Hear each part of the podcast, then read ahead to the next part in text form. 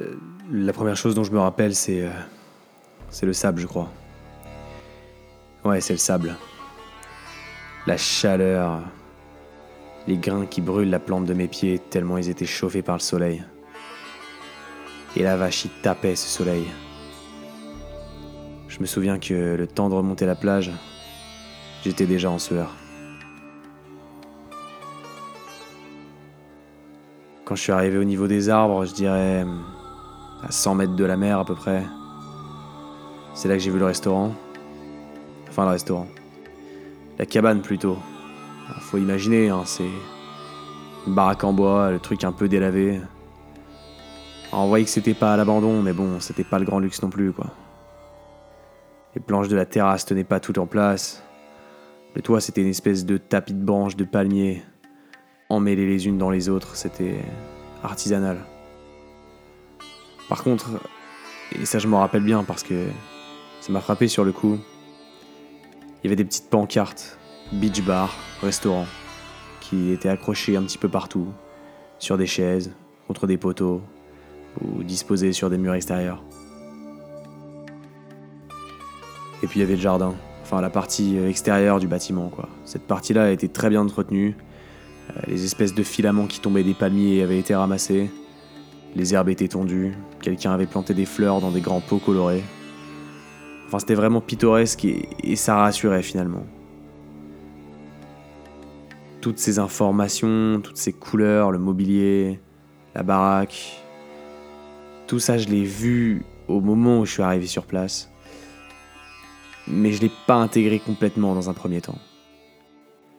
C'est-à-dire qu'aujourd'hui, je peux me remémorer chaque détail mais sur le coup, je suis passé. euh, je dirais, je suis passé à travers en fait.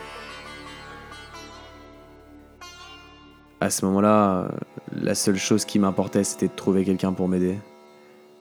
Euh, En sachant bien que je risquais de faire pas mal peur si je tombais sur le patron du bar à l'improviste. Moi, j'avais quand même pas mal de sang séché au niveau d'une de mes cuisses. J'avais le poignet gauche qui bougeait plus très bien. Et on s'est en fait rendu compte plus tard qu'il était sévèrement foulé et que finalement, à peu de choses près, il aurait carrément pété. Mais surtout, j'ai cette espèce de balafre qui me barre le torse, que j'ai depuis la veille et qui, me donne un air animal, un air, un air de guerrier, quoi, de mec euh, dangereux.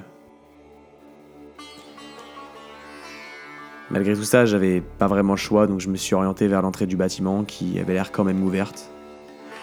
Et même si je voyais personne en terrasse, et puis j'ai poussé la porte d'entrée. C'était une espèce de porte de saloon, vous voyez, avec deux battants là qui, qui cognaient l'un contre l'autre. Et donc ça faisait un boucan assez incroyable, surtout dans un environnement alentour qui était particulièrement calme. Enfin, un environnement de, de jungle en fait.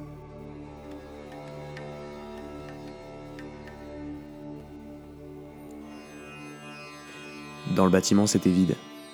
Il y avait des tables, des chaises, un comptoir de bar classique avec des mouleurs en bois et deux trois tireuses à bière. Je voyais les différents alcools exposés avec quelques tableaux sur les murs. La pièce était toute en longueur avec le bar qui s'étirait vraiment beaucoup. En tout, euh, je pense que ça devait faire 10 ou 12 mètres, ouais. Mais c'était vide. Pas de clients, pas de barman, pas de verre entamé, rien. À ce stade, je me suis dit que j'allais probablement crever dans ce taudis et puis. Et puis j'ai vu le téléphone. C'était un vieux téléphone des années 70 avec un cadran. Mais il était propre et il avait l'air de marcher. Alors je l'ai pris et effectivement il y avait une tonalité.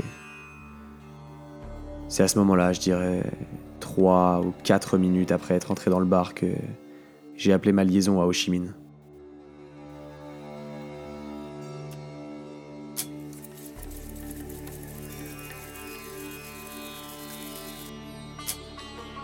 Ouais, allô?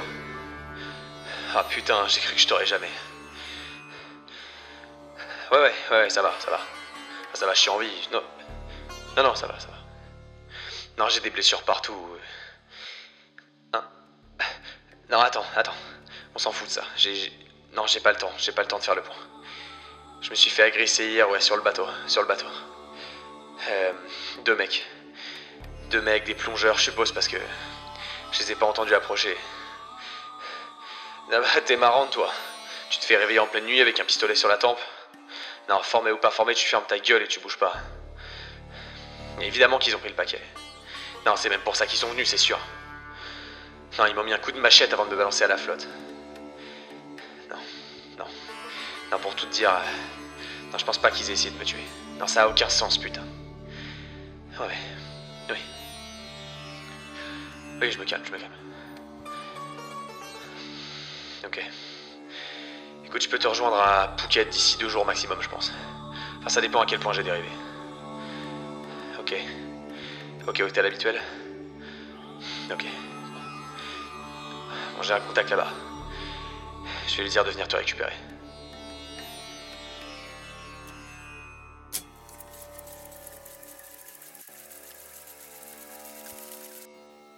Après l'avoir eu au téléphone, j'ai commencé à prendre conscience de mon état de choc. Imaginez, vous sortez de l'eau un matin, projeté sur la plage par des rouleaux, avec du sable qui vous sort du nez, de l'eau de mer infiltrée partout, blessé. Non, si vous voulez mon avis, je suis déjà fier d'avoir mis autant de temps à me rendre compte de mon état. Bref, en tout cas, je me rappelle que j'ai sauté derrière le bar pour attraper une bouteille de gin avant de repartir histoire de désinfecter les plaies et de me réconforter un peu. De toute manière, je vous ai dit, le bar était vide. Sauf que, après quelques gorgées, j'ai- j'ai senti le sol qui tanguait et je me suis effondré. Je me suis tapé la tête contre un banc en bois et après c'est le trou noir. Donc je suppose que c'est là que vous m'avez récupéré.